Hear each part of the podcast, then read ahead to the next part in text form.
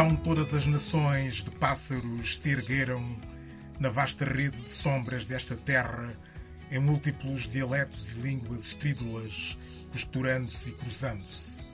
Levantaram as sombras de longos pinheiros, descendo ravinas sem rasto, as sombras de torres de vidro em ruas noturnas, a sombra de uma frágil planta no peito da cidade, a rede subindo silenciosa como a noite contra o grito mudo dos pássaros, até que não haja mais crepúsculo ou declínio, apenas esta passagem de luz fantasmagórica que nem a sombra mais estreita ousa dilacerar. Começamos sempre e invariavelmente com versos de poesia negra. Estivemos a ouvir versos de Derek Walcott. Nuno Pacheco, esses versos merecem-lhe algum brevíssimo comentário? Sim, uh, são palavras crepusculares, mas de esperança. Ou seja, são palavras que nos animam no mundo de hoje.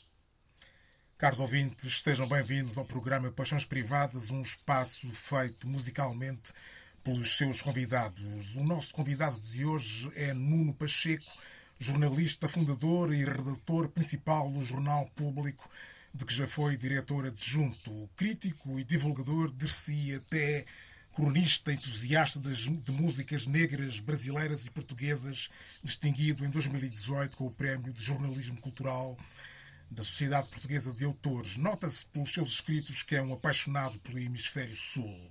É um cultor da língua portuguesa e um acérrimo contestatário do Acordo Ortográfico de 1990, batendo-se em todas as frentes possíveis contra a sua vigência.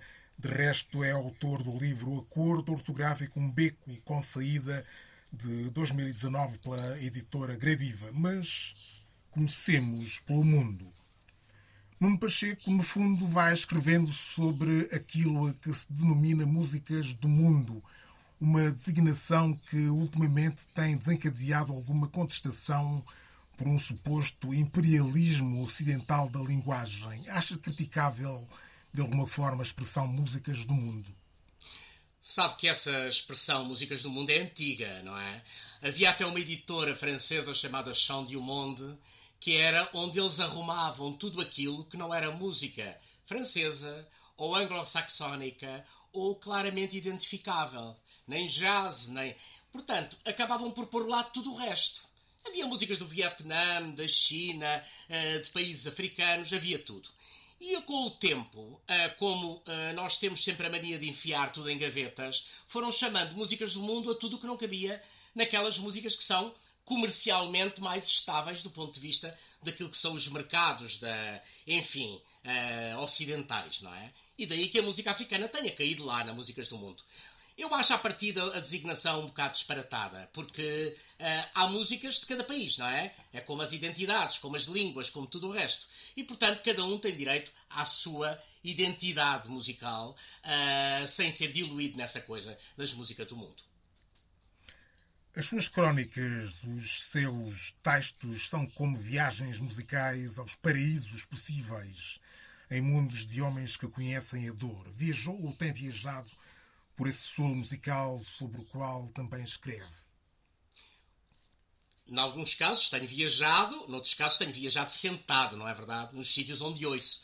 Portanto, nem sempre aquilo uh, a que eu me refiro nas, uh, nas minhas crónicas, nas músicas, são produtos de viagens reais, físicas. Muitas vezes são viagens por conversas com as pessoas, por audições, por uh, convívios. E é, é aí, fundamentalmente aí, que uh, nasce muito daquilo, muito daquilo que é a inspiração para a escrita, fundamentalmente. Um, e que se baseia sobretudo na música, no meu caso. O compositor de música clássica Vaughan Williams dizia que a arte é uma forma de se ir aos extremos da realidade através da beleza.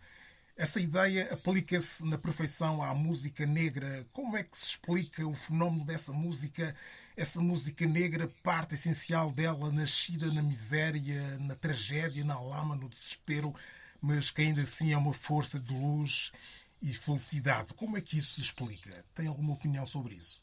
Uh, tenho e, e, é também muito antiga. Geralmente a miséria, as, as situações extremas que, que, a humanidade tem vivido ao longo da história, não só uh, uh, da história da, da, música negra, mas como da história global da humanidade, uh, muitas das canções nascem de períodos de grande dor. Muitas das canções e até muitas das obras de arte nascem de períodos de grande dor e de grande sofrimento. O que é terrível, porque é, é a mesma coisa que nós dizermos que o sofrimento e a dor são necessários para que a arte exista. Não é verdade. Também a, a alegria também faz arte e, a arte também incentiva a alegria. Mas na verdade, os, as situações extremas motivam excelentes fotografias, magníficos filmes, poesia extraordinária. Porquê? Porque faz parte, infelizmente, da história da humanidade esse sofrimento e nós temos lidado com ele ao longo dos tempos, de, às vezes das piores maneiras, mas na verdade tudo isso acaba por desaguar na arte. E a arte reflete o mundo, refletindo o mundo, reflete também a, a dor, não é? No caso da África, isso é muito notável nas, nas coisas que, uh, na produção, quer da poesia, quer da música africana, eu digo africana em termos gerais, não só lusófona, mas toda, toda a música africana, e a música que vem da África, que não é africana, como o jazz, por exemplo, uh, essa dor, essa, essa, uh, esse sofrimento está lá. E depois é-nos dado, de facto, com uma aura de grande beleza. Mas, na verdade, é, é sofrimento que está na base. Bem, a propósito de música, ouçamos a primeira paixão musical que nos traz Mário Lúcio, sobre quem escreveu recentemente um tema que nasce de uma epifania notável, como diz o próprio, não é isso? É verdade. Uh, foi uma, é um, um tema muito recente que ele compôs e ele, e ele, enfim, foi uma coisa que lhe veio quando ele estava sentado lá uh, em Cabo Verde, a certa altura, e, e um fim de tarde. Um, e ele compôs uma coisa que parece um mantra. É, é, é um, ele chamou-lhe hino à gratidão e, na verdade, é sempre.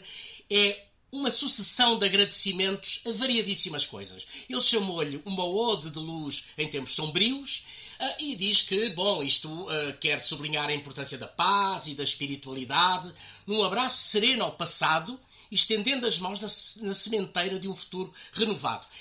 E tem graça porque ele, uh, além de escritor, músico e poeta, foi também um fundador do grupo Cimentera, que também já é de cimenteira e, portanto, tem a ver uh, essa semente atirada à terra. E aqui é uma semente de poesia e de música atirada ao presente, lembrando sempre a importância do passado. Crescer grato, amor de noite, amor de mancha, crescer grato, amor calor, amor de frio, crescer grato Pamo Deus dão, pamo Deus tran, crescer grande. Pamo de macho, pamo de fêmea, crescer grande. Crescer grato. Pamo de água, pamo de sede, crescer grato. Pamo de bem Pamocacté, crescer grato.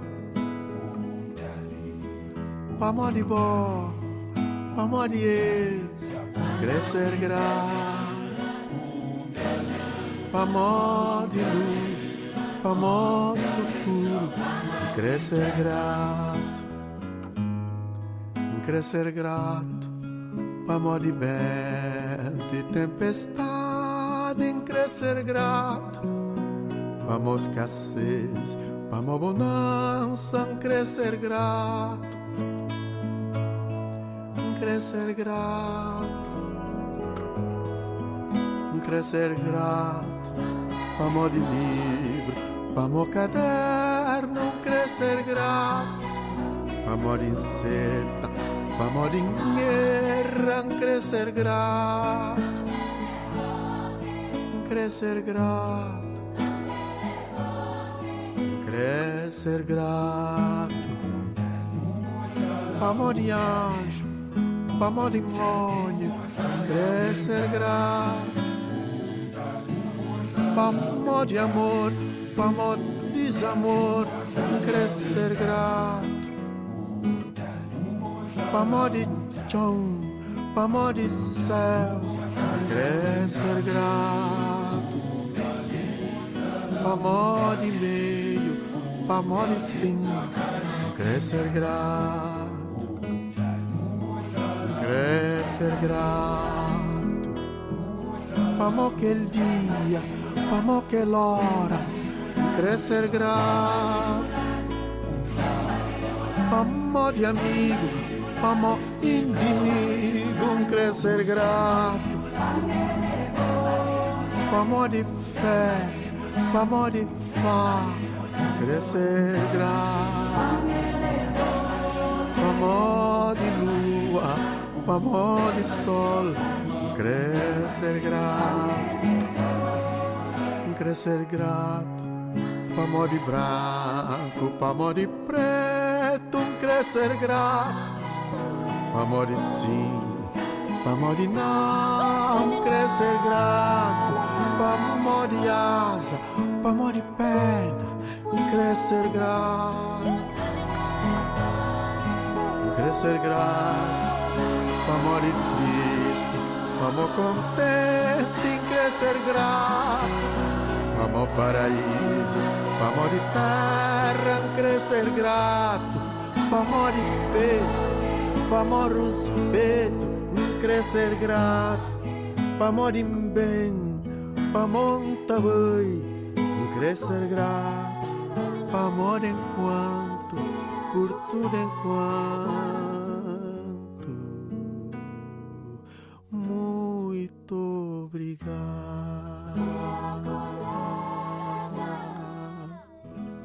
Mário Lúcio com o mágico hino à gratidão Falemos um pouco de jornalismo. Há quem diga que o contrário do erro é a dúvida. O jornalismo será então o exercício da dúvida contra o erro, contra o mal? A dúvida será a própria essência do jornalismo? O que lhe diz a sua experiência? A dúvida, e não só a dúvida, é o ato de perguntar constantemente. Ou seja, o jornalista nunca pode terminar a sua busca. Não há nenhuma busca terminada. Há qualquer coisa sempre por desvendar, numa coisa que já se julga desvendada e esclarecida. E, portanto, o jornalista o que faz, fundamentalmente, é, diante da realidade, ir perguntando sempre, clarificando sempre, uh, tentando uh, ver a raiz, a origem das coisas. E o jornalismo vai-se fazendo disso. É de uma busca constante pela verdade. E a verdade é, digamos, uma coisa inatingível. Não há verdades perfeitas, como se sabe, não é? Cada um terá a sua mas depois há os factos que são difíceis de, de desmentir. Por exemplo, se uma coisa cai ao chão, caiu ao chão. Agora, a interpretação que cada pessoa fará daquela queda é que pode ser diferente. Mas, na verdade, a queda do objeto ou da coisa é, é inegável. E, portanto, o, os jornalistas não estão para um, só descrever os factos, mas tentar entendê-los e, sobretudo, dá-los a entender a quem os lê e a quem os ouve e a quem os vê na televisão, por exemplo. Numa altura, numa altura em que milhões de pessoas se encenam e se editam todos os dias nas redes sociais, pode dizer-se que se gera um fenómeno de realidade aumentada, de realidade verdadeiramente virtual. Caberá ao jornalismo a função de devolver a realidade à sua verdadeira dimensão, a missão de devolver a realidade à sua originalidade eu acho que há aqui duas coisas distintas. Uma, e são dois patamares uh, que, de certa maneira, são distintos, mas não se anulam. Que é, o jornalismo tem, de facto, a, a, a missão, digamos assim, uh, que eu já disse atrás, que é procurar dar a verdade o mais fidedigna possível, ir ao fundo, da, à origem das coisas, procurar explicar os factos. As redes sociais são conversas. As pessoas trocam entre si ideias, às vezes exageram, uh, insultam-se, dizem coisas inacreditáveis que não diriam em público, mas na verdade a rede social é como se fosse um quarto fechado onde há uma série de pessoas que amenamente conversam. Às vezes agridem-se, às vezes só conversam com, com alguma sobriedade, mas faz parte um, daquilo que é sempre a, a inter-relação humana. Ou seja, são pessoas a conversar umas com as outras e algumas até a atacarem-se, ofenderem-se e a difamarem-se, o que é terrível, mas acontece, está lá. Isso também está no dia a dia, está no dia a dia de, de, das pessoas, nos bairros, nas casas, nas cidades, nas vilas. Isso está lá, sempre esteve. A verdade é que até aqui estava na oralidade. A partir da altura passou a estar numa coisa chamada redes sociais, onde as pessoas vão lá e conversam e fazem essas coisas que faziam uh, privadamente ou, ou, em público, mas em, em redutos uh, fechados, agora num reduto abertíssimo ao mundo. É só essa a diferença. E como é que o jornalismo se situa aí? O jornalismo não, não se situa aí, situa-se situa ao lado desse fenómeno, porque o jornalismo, apesar de ter a obrigação de olhar para as redes sociais, porque por lá passam-se conversas, pessoas, às vezes as redes sociais têm lá hum, muitas indicações para coisas que são importantes. Mas depois há imenso lixo.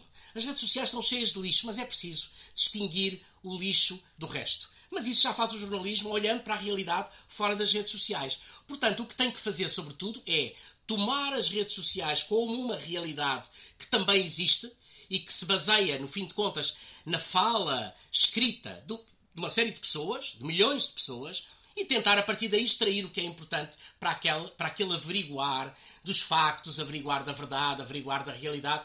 Isso é uma tarefa do jornalismo, mas que de alguma maneira exclui as redes sociais. Pode beber nelas algum conhecimento, alguma informação, mas não as deve usar, sinceramente, a não ser para, para propagar aquilo que ele próprio faz. Ou seja, o jornalismo também se canaliza através das redes sociais. Se é uma plataforma como outra qualquer. Os jornais vendem-se em papel, aparecem nos computadores, aparecem nos telemóveis, aparecem no YouTube, aparecem em todo lado. Mas é uma maneira de veicular a mesma coisa que se veicula noutros meios. Outra coisa é o jornalismo usar as regras das redes sociais, ou seja, aquelas regras do tocato lá, ou do insulto, ou da agressão. Isso não funciona. Acho que o jornalismo não tem nada aqui por aí. É outro mundo. Paulo Virílio, o filósofo Paulo Virílio, previa na década de 90 do século passado que o vídeo iria tornar-se um dispositivo dominante no futuro. Profecia cumprida, hoje o vídeo é endémico nos gadgets, nas redes sociais e em todos os mídias, até nos jornais. Na imprensa, o vídeo é um bom aliado do texto ou é um parasita pernicioso? Não, não, o vídeo é, é um aliado, como era aliado à fotografia no passado. Uh, o vídeo é a imagem. Se o vídeo não for mentiroso, se não for uma montagem, se for, se for verdade, o vídeo é uh, um auxiliar como outro qualquer. Um, e, e, quando a televisão chegou e quando a televisão apareceu com a imagem face à rádio que não tinha imagem, a televisão passou, de algum modo, a ser uh, dominante. Mas a rádio não desapareceu, não é? Tal como não desapareceu não desapareceram por enquanto os jornais em papel. Ou seja, há uma série de patamares onde o jornalismo se situa e que vão adicionando meios que até aí não estavam disponíveis. Por exemplo, eu hoje entro num texto que está uh, numa página da internet e consigo, através dele, aceder a imagens relacionadas com esse próprio texto, ou a vídeos, ou a quaisquer outros um, suportes que permitam perceber melhor o que lá está, ou até mesmo uh, gráficos animados, que deem a entender de alguma maneira melhor o conteúdo daquele texto. E eu, no jornal, não posso fazer isso. Na televisão também, enfim, se for uma imagem estática, também não posso. Na rádio não está lá. E, portanto, no fim de contas, é um somatório de meios que hoje faz aquilo que nós chamamos de comunicação. E o jornalismo está aí no meio, não é? E, e de alguma maneira, acabou por deitar mão de todos eles. Socorre-se de todos eles. Desde que socorra de todos eles dentro dos seus limites éticos, é muito bom. Se não fizer e se usar também esses meios como forma de deformar a realidade, aí já está a passar a linha vermelha que não deve passar enquanto jornalismo. Escutemos, pois, a sua segunda paixão musical, Karina Gomes. Esta é uma voz nova da música guineense. Por que é que a escolheu? Escolhia não só por ser nova, mas porque uh, este, este tema em particular chama-se Esperança, portanto Esperança, e, e, tem a ver com. Foi, aliás, teve um videoclipe uh, que foi filmado em Bissau, uh, estreou-se no dia 24 de setembro e, e, é do último disco dela, portanto, um disco recentíssimo. Um, e reflete também, curiosamente, sobre o passado. Ou seja, ela olha para a Guiné-Bissau, com todos os problemas que já teve, e ela própria diz que, apesar de tudo, da instabilidade política, dos problemas que enfrenta, sei lá, na, na educação, na saúde, saneamento básico e tal, apesar de tudo, há uma esperança. E há um povo que cada vez mais tem consciência da importância da sua nacionalidade. Ou seja, seja de ser guineense, no caso dela, de ter conquistado a independência. E, portanto, e é um povo que está espalhado pelo mundo, na diáspora. Portanto, a importância de, através deste sinal de esperança e da música, uh, erguer a bandeira de um país para lá das dissensões políticas e das guerras internas e, sobretudo, das falhas, é muito importante. Minha terra é um pingo de amor, semeado no mundo, gostaria de o gosto de mar. A cambara de sol e terra nunca cidade. Se povo tem luta na sangue, comanda e saia no mundo, vai paz, pinta que sabe. Yeah.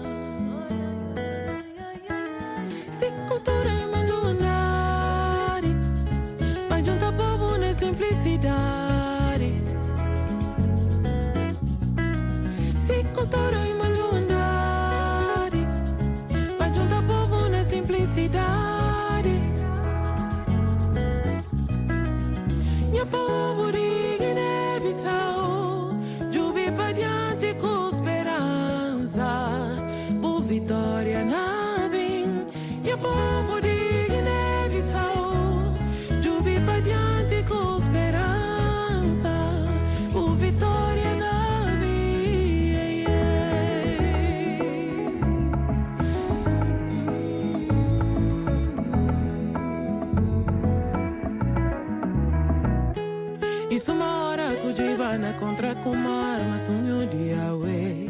Isso uma garaça de no meninos, hora que o chuva na regular. Isso uma hora com sombra de cachos na pinta chumbo, meio de leste.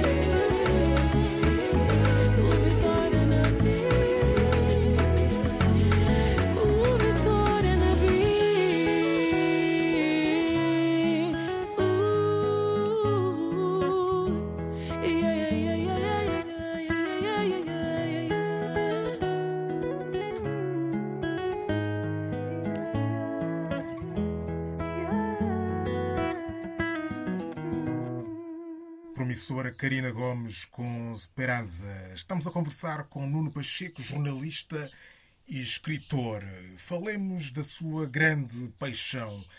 A língua portuguesa é uma das vozes mais altissonantes e acérrimas contra o acordo ortográfico de 1990. Pergunto, por que é que acha que os países africanos acolheram o acordo ortográfico praticamente sem reservas? Isso supõe uma certa subserviência ou, pelo contrário, sugere uma certa simpatia fraternal pela variante brasileira do português contra aquilo que poderão esses países entender como uma certa sobranceria estatutária do português europeu, ou seja, não haverá resquícios de si anticoloniais ou pós-coloniais na forma crítica como os países africanos aderiram ao acordo ortográfico. Eu não sei propriamente se há resquícios coloniais. Há, sobretudo, uma falta de, de uma perspectiva. E eu acho que a perspectiva, há muitas décadas atrás, há muitas décadas atrás, seria a de deixar o português fluir. O português enquanto língua fluir. Ou seja, o português uh, fez o seu caminho em Portugal, enquanto língua, fez o seu caminho nas colónias uh, depois das colonizações e, portanto, nos vários países africanos que depois da independência mantiveram a língua portuguesa como língua oficial, embora, uh, sei lá, como Cabo Verde, por exemplo, adotou como língua oficial e muito bem o crioulo cabo-verdiano, que aliás é uma língua filha do português. E o português bem pode celebrar o nascimento dessa, dessa língua filha sua.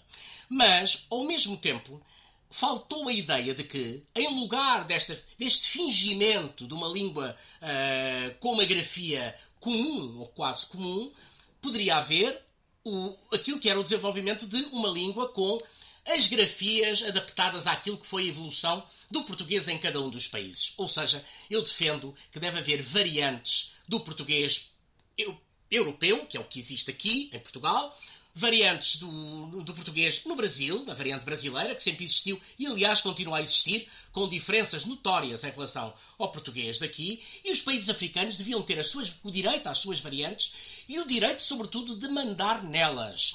Porque esta ideia de que tem, a ver, tem que haver um chapéu imenso que cubra toda a zona lusófona por causa da língua, parece-me a mim um disparate. Que os países se, se juntem, se entendam por causa de outras coisas, faz sentido. A língua não precisa disso, não precisa de entendimentos. Quando muito, precisaria de um dicionário onde estivessem acolhidas todas essas variantes e onde tivesse claramente escrito que determinada palavra corresponde à variante guineense ou cabo-verdiana ou moçambicana ou angolana ou são tomense e outra pertence à variante brasileira ou variante portuguesa. Isso é o que, era o caminho democrático que eu achava que devia ter sido seguido. Seguiu-se o caminho autoritário de imposição de uma espécie de norma para todos que não faz sentido nenhum. E tem-se visto o resultado, a aplicação disso, é um caos absoluto. Em Portugal ninguém escreve praticamente com o acordo, toda a gente escreve uma mistura de tudo, do antigo, do novo. No Brasil há, há pessoas que são contra o acordo, outras são a favor, mas também é uma confusão. Nos países africanos, daquilo que eu vejo e vou lendo através da internet, eh, é tudo também. Uns eh, eh, adotam uma parte do acordo numa parte do texto, na outra parte já escrevem dito à antiga e, portanto, a maior das confusões. Acho que podíamos não ter chegado aqui se não fosse esta maluquice de tentar uma uniformidade a todo custo das grafias nos vários países. As pessoas pensaram que isso ia afogar a língua portuguesa. É mentira, não ia. Ia-lhe dar uh, uma, uma, uma característica, uma expansão ainda maior do que aquela que tem. Mas enfim, foi uma escolha. Eu continuo a combater essa escolha. O seu jornal, o jornal em que trabalha, o público, não cumpre o acordo ortográfico por sinal, um caso único no panorama mediático português. Duas perguntas. Primeira, até onde irá a resistência do público? Segunda pergunta. Curiosamente, nenhuma editora literária portuguesa que eu saiba, pelo menos, se insurge contra o acordo ortográfico. A resistência ao acordo ortográfico não teria outro peso e outra expressão se tivesse do seu lado uma ou duas editoras de referência? Sabe uma coisa? A resistência ao acordo em Portugal é uma coisa muito silenciosa. É quase estranho dizer isto. E, e, surda. Porque há uma série de editoras, e eu tenho uma lista delas, e, são, e é grandinha, que não adotam acordo. Só adotam acordo quando há um autor que chega e diz ah, eu agora escrevo com o acordo, se não se importa publico-me isto. Outras fazem o contrário, como a imprensa nacional, por exemplo. Se o autor não cumpre o acordo e não quer cumpri-lo, não pode editar na imprensa nacional a Casa da Moeda, porque a imprensa nacional obriga todos os, todos os autores, e eu falo de autores, por exemplo, uh, autores com uma obra, por exemplo, imaginemos uh, pessoas como o, como o Eduardo Lourenço, uh, que era contra o acordo, sempre foi, assinou as coisas contra o acordo, ele não escrevia com o acordo, era sempre passado para o acordo nos jornais onde publicava, exceto no público, como é óbvio. Portanto, o que é que acontece? Há uma imposição também da parte de várias editoras porque acharam que aqui estava uma coisa extraordinária para o futuro. Eu acho que é mentira, isto é um passo atrás. Não é um passo no futuro, é um, um passo para o passado. Uh, e este caos ortográfico que nós estamos a viver agora é uma coisa que só se viveu em tempos de, de, de, entre a monarquia e a Primeira República. Não se viveu depois. E, portanto, na verdade, isto não ajuda, de facto não ajuda ninguém. Agora, há uma resistência surda. Há muita gente que não aplica no dia a dia. Há muitos autores que não aplicam, muitos músicos, muita, muita gente. Só que não andam com bandeiras na mão a dizer que não aplicam. Mas na verdade não aplicam. Quando nós vamos pegar num disco ou num livro, ou mesmo num material de uma editora, vamos ver que não está com o acordo ortográfico. E portanto, não há é uma grande gritaria, digamos assim, em torno do tema. Mas que há uma grande resistência surda, há isso há. Qual é, o, qual é a tese central do seu livro Acordo Ortográfico, um beco com saída? Qual é a tese central? Acha que vai ser possível sair? A tese central é, e verdadeiramente essa, que é que tem saída ao beco. E eu acho que toda a gente se meteu nesta camisa de 11 varas sem saber bem a razão.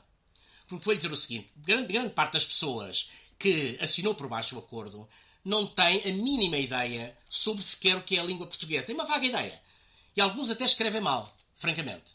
O grande problema é um, ao, aquilo que era o objetivo deste acordo, que era criar uma uniformidade ortográfica nos países todos, falhou desde o início. Isso não existe. Portanto, hoje em dia só se arrasta pela inanição, ou seja, porque ninguém diz, ó oh, caros amigos, enganámos-nos. Como acontece muitas vezes, nós fazemos coisas que, que nos arrependemos, não é? Uh, o governo atual, por exemplo, português, chegou, quando chegou ao poder, fez uma, aquilo que chamou uma, uma onda de reversões. Reverteu uma série de leis e, e, determinações do governo anterior. Bom, não reverteu o acordo ortográfico, porque, na verdade, ninguém sabe o que fazer com aquilo. Aquilo está ali, é uma espécie de nado morto. As pessoas acham que o vão aplicando e não vão, vão aplicando mal, porque como o acordo é mau, tem uma série de normas mal feitas, tem duplas grafias, tem tudo aquilo que se pode imaginar que é contrário à noção da ortografia. Na verdade, o acordo veio criar uma confusão imensa que, que veio e que vai ficar durante muito tempo, enquanto alguém não tiver juízo e dizer, caros amigos, fomos para o caminho errado, vamos voltar a um, a um caminho normal. E o caminho normal, acho que é esse. O que eu digo no fim é que isto é um bocadinho como um determinado filme em que as pessoas estão todas fechadas numa sala, ninguém sabe como sair de lá e ninguém tem iniciativa, até que há uma senhora que se lembra de abrir uma porta e sai. E nessa altura saem todos atrás. Como se tivessem todos lembrado que aquela, aquele era o caminho, aquela porta era a de saída. Ora, na verdade, quando alguém importante sair por essa porta do acordo, eu garanto que vão todos atrás. E vão todos atrás, e ainda bem, porque é um alívio o acordo não se favorece a língua portuguesa, pelo contrário, só a atrapalha. A língua portuguesa é uma coisa viva que permite e permite evoluir e mudar, mas sem esta canga do acordo. Isto não, precisa, não é preciso para nada. Nunca precisámos disto e não vamos precisar. Jamais. Muito bem, vamos à terceira paixão musical de Moçambique, Selma Wamus, uma voz importante da música lusófona no palco e fora dele, concorda? Absolutamente. Ela é absolutamente extraordinária em palco. Quem a viu uh, é eletrizante. A apresentação, as apresentações dela são incríveis. Uh, mas eu escolhi este tema, Oyo Oyo, exatamente por uma razão. Porque tem um bocadinho a ver com os, os outros temas anteriores. Com uma ligação entre o passado e o futuro. Porque este tema que foi aliás o primeiro com videoclipe do, do disco dela, uh, do último disco, um, parte também dos laços familiares, ou seja, ela parte daquilo que é em Moçambique e também em outros países africanos uma instituição, que é a família, e parte para mostrar que há uma passagem de testemunho de um avô para um neto. E ela, no vídeo, o vídeo isso é, é representado com um senhor já de idade e uma menina, não é? E pelo meio, ela própria, que faz da mãe da menina, não é?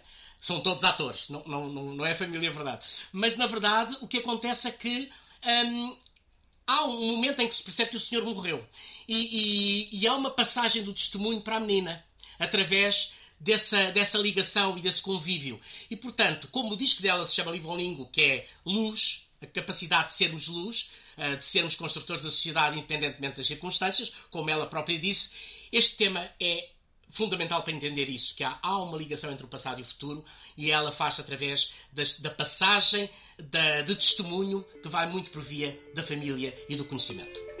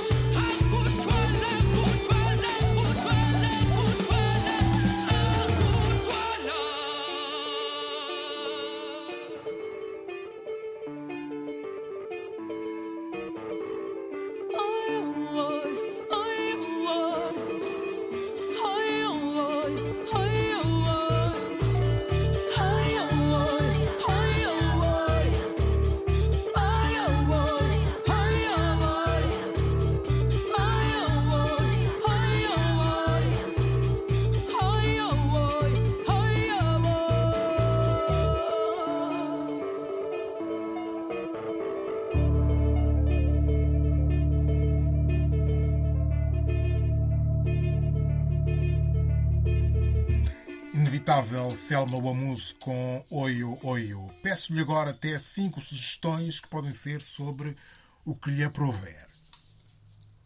Bom, sugestões. É muito simples. Eu tenho. Uh, há uma que me parece óbvia que é o espetáculo de, de 25 anos de carreira da Lura que vai acontecer no Coliseu de Lisboa no dia 12 de novembro. Uh, ela é, enfim, é uma cantora cabo-verdiana nascida em Lisboa, na maternidade Alfredo da Costa, portanto, no lugar mais alfacinha que se pode imaginar. Mas tem, tem tido na sua vida artística uma, uma uh, evolução notável e, e, e com uma grande voz de Cabo Verde. Este, esta celebração dos 25 anos de carreira, que é uma tour que se chama Blá Blá Blá, uh, que é de um álbum a lançar ainda este ano, um, é um momento que, eu penso que será muito importante na carreira dela e que nos vai dar, uh, enfim, vai trazer para palco muito daquilo que foi a, su, a sua, a o seu brilho musical ao longo destes anos e vai ser com certeza um espetáculo muito importante. A segunda?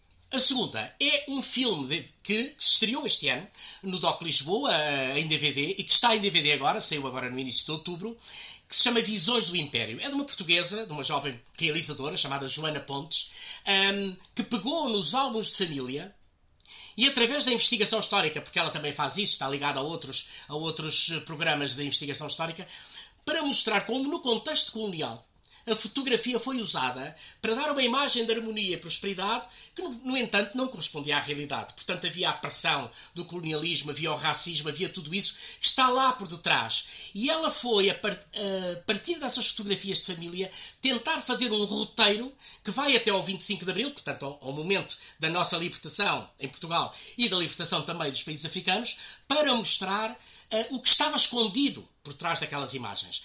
O, o filme é muito interessante e está agora em DVD uh, eh, à disposição. Acabou de ser editado. A terceira. Temos livros. Uh, eu tenho dois, duas sugestões de livros. Uma delas é Uh, Literatura e Cultura em Tempos de Pandemia, que é uma edição da UCLA, uh, que é uma obra ainda volumosa, tem contribuições de 75 autores do universo lusófono é ilustrado com aguarelas de Henrique Castanheira e tem textos e poemas de, de muita gente, desde o Manuel Alegre à Lídia Jorge de Portugal, o Miacoto de Moçambique, o Germano Almeida de Cabo Verde, a Olinda Beja de São Tomé, o Orlando de Castro de Angola, Ernesto Dabo da Guiné-Bissau e António Carlos Sequim de Brasil. Além destes, muitos outros, que são 75 no total, é um livro que vale a pena ler porque reflete sobre um tema que ainda é o nosso, que é o da pandemia da Covid-19. Outro livro que acabou de sair agora mesmo é chama-se Meia Idade, e é do Carlos Monteiro Ferreira, que é um poeta, letrista, cronista e radialista angolano, é membro da União de Escritores Angolanos, um, e foi também co-organizador com Irene Guerra Marques de uma antologia da poesia angolana chamada Entre a Lua, o Caos e o Silêncio, a Flor. Ela tem uma citação que eu vou fazer que é muito breve, é pequenina e vem na página 107 do livro e é muito interessante. É um livro de poesia. Na versão oficial da nova história, o cérebro é um bem inútil, um mal desnecessário os velhos areais cresceram de novo, o vazio, a ignorância, a maldade valem seu peso em ouro. A quinta, eu ia sugerir verdadeiramente uma, um outro tema, que é o, o, disco do Paulo Flores, ao qual associarei uh, o tema Heróis da Foto. O último disco do Paulo Flores é um disco muito interessante porque Paulo Flores, cantor, compositor angolano, uma das grandes referências da música angolana, ele tem um, ele tem neste disco uma coisa muito curiosa. Foi feito para celebrar a independência de Angola e o disco chama-se Independência, com o In separado do dependência, para mostrar que na independência ainda há alguma dependência. E é curioso que a letra desta canção diz: os heróis chegaram depois, não falaram dos pais, não honraram a paz, só queriam mais e mais. Eles não morrem com balas como nós, os loucos. E eu, eu morrendo aos poucos. E ele diz: quando eu digo que não morrem com balas, o que quero transmitir à juventude é que não é mesmo com violência que se vai lá. O que está dependente, o que está dependente na tal dependência que ele diz, é o nosso pensamento. E deve ser liberto, e essa será a verdadeira independência. E para terminarmos, fiquemos com a sua última paixão musical, precisamente, lá está, Paulo Flores, com o tema Heróis da Foto. Que retrato faz de Paulo Flores? Posso continuar? Paulo Flores é, uh, é um dos grandes nomes da música de Angola. Tem uma vantagem extraordinária, que é também fazer a ponte com o tal passado, não só o passado uh, da, do peso colonial e do pós-colonialismo, ou seja, do, do, início da independência, com a atualidade, quer em termos de conteúdo, do que ele vai falando, carregando, pondo sem medo o dedo nas feridas, porque há sempre feridas, vamos lá ver. Uh, uh, todos os países lidam com as suas, Angola lidará com as suas também, e ele tem tido uma grande atenção a isso. E, e não é de maneira nenhuma um autor panfletário, nem um autor acusador, no sentido de ser uma coisa quase uh, extrema política, mas é um autor muito atento ao cotidiano e, sobretudo, tem socorrido de, de músicos mais recentes com quem tem trabalhado e tem feito essa ponte entre aquilo que é a, a herança do samba e, das, e, da tradição angolana para as novas músicas urbanas e as novas músicas de expressão que vão beber muito também ao estrangeiro, ao rap, ao hip hop e que têm, sobretudo, uma expressão também muito forte um, nos bairros de Angola. E ele tem feito essa ponte e é de facto um autor extraordinário. É alguém cujos discos têm sempre um grande cuidado uh, e, e ele, ele exprime-se, do ponto de vista escrito e musical, muito bem. É muito bom mesmo. Nuno Pacheco, muito obrigado por ter sido convidado do Paixões Privadas.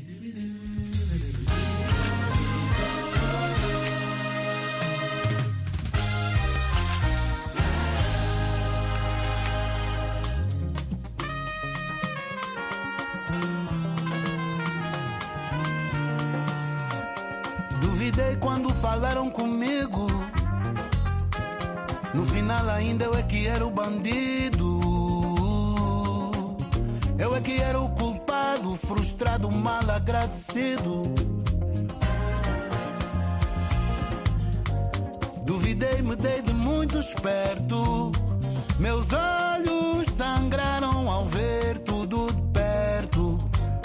Duvidei, me dei de muito honesto. Afinal, depois não era bem assim.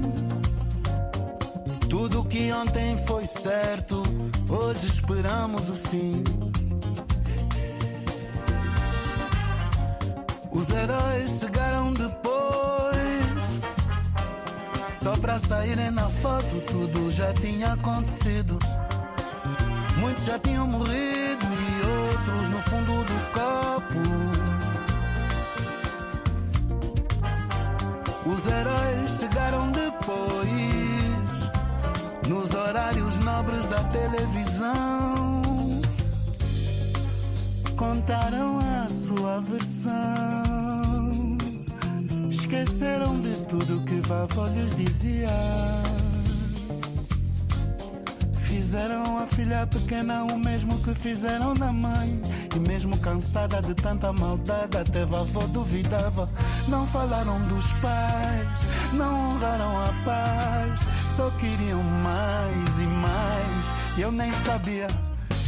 Heróis da foto, eles fingem que foi pelos outros. Mas nos comem a carne, ainda nos roem os ossos. Ficam com as quebras, com o troco, com o corpo. Eles não morrem com balas, como nós os loucos. E. Eu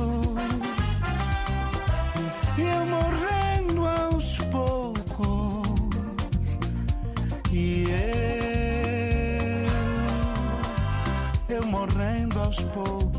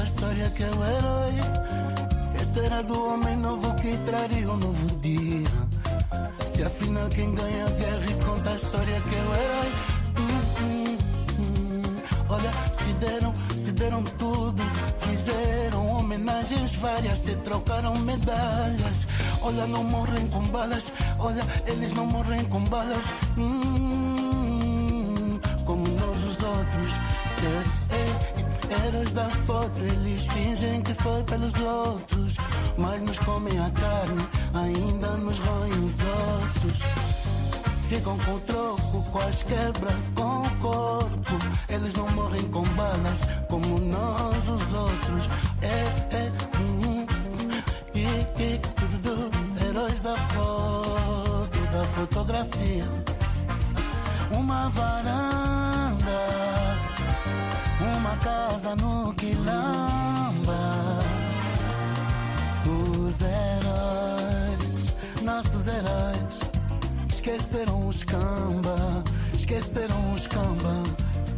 Uma varanda, uma casa no Quilamba. Os heróis da nossa banda desenhada, da nossa banda, nossa banda tão sagrada. É uma varanda, uma casa no Quilamba os heróis, os nossos heróis. Esqueceram os camba, a nossa banda e nossa banda, os nossos heróis. E, e,